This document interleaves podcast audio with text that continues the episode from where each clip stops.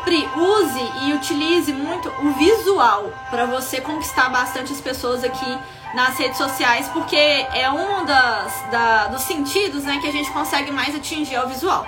Depois disso, a gente pode trabalhar também o sentido da audição.